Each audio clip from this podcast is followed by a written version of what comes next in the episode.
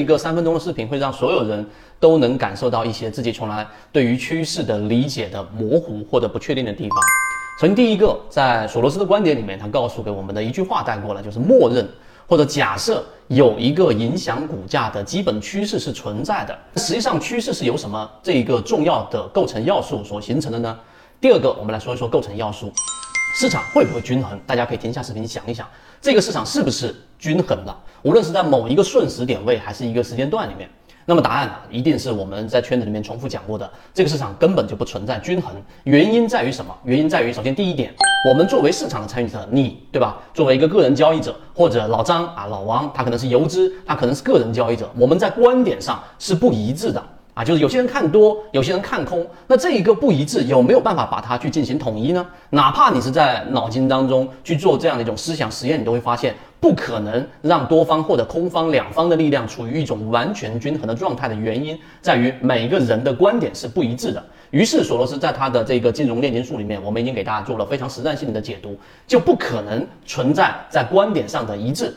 这是第一点。所以这个时候就引导出了一个很重要的概念，叫做主流偏向。就所有的标的、所有的股价，例如说我们之前给大家说过的金鱼报，为什么会出现这一种上升的一种趋势呢？就是因为第一个原因，大家的观点没有办法形成一致。当它形成一个我们所说的主流偏向是向上的时候，这个时候股价就会沿着一个可能大家没有办法去给出明确定义的趋势方向去运行，这是原因之一，观点的不一致导致的主流偏向。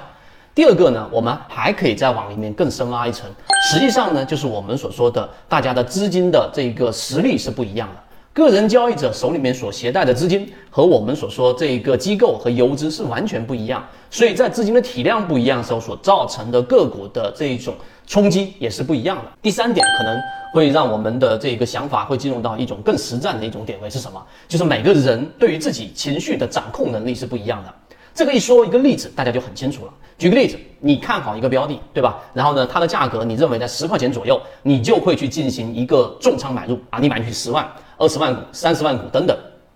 那么这种情况之下，你一旦买入了之后，你就毫无疑问，你作为市场的参与者，你一定就是那个多方力量，那你肯定是希望它上涨的，对吧？那这种情况之下，如果股价如你所预期的出现了上涨，涨了百分之十啊，变成了十一块钱。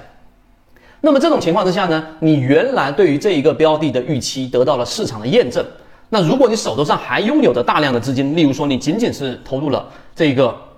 五分之一的啊或者四分之一的仓位的时候，当你的预期得到验证的时候，就代表着你自己进行了一个自我强化。那么这种情况之下，你一定会加重仓位。所以很少有人说，好，我这个地方我就买到这一个五分之一仓位，或者是这一个呃四分之一仓位，我就绝对不会再加仓了。因为当你自我验证一旦加强的时候，专业的交易者可能能够克制啊，我做这一个分仓，做不同的标的，对吧？的这样的一种布局。但是呢，也有一大部分人会进行这样的一种加仓。当加仓一旦发生的时候，这一个股价和趋势又进行了一个自我强化。所以，真正的这个趋势的构成，虽然说不不像我现在所描述的这些构成要素那么简单。的这个原因，虽然说我已经压缩了时间，但是基本上的本质就是这样产生的。所以，第一，市场是不可能均衡的；第二，因为刚才我们所说的，所有人持有的观点不一致，实力不一致，以及我们每个人都具备有一个自我强化的这样的一个行为啊，这是没有办法改变的。所以，市场就一定必然存在着一种趋势。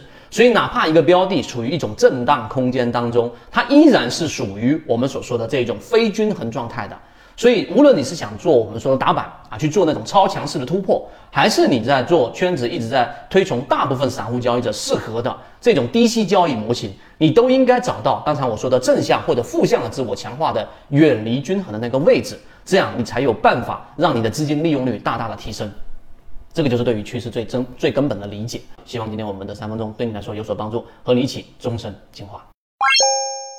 我们圈子现在正在讲实战系统专栏，完整版有非常详细的视频和图文讲解，帮助大家建立一个完整的交易系统。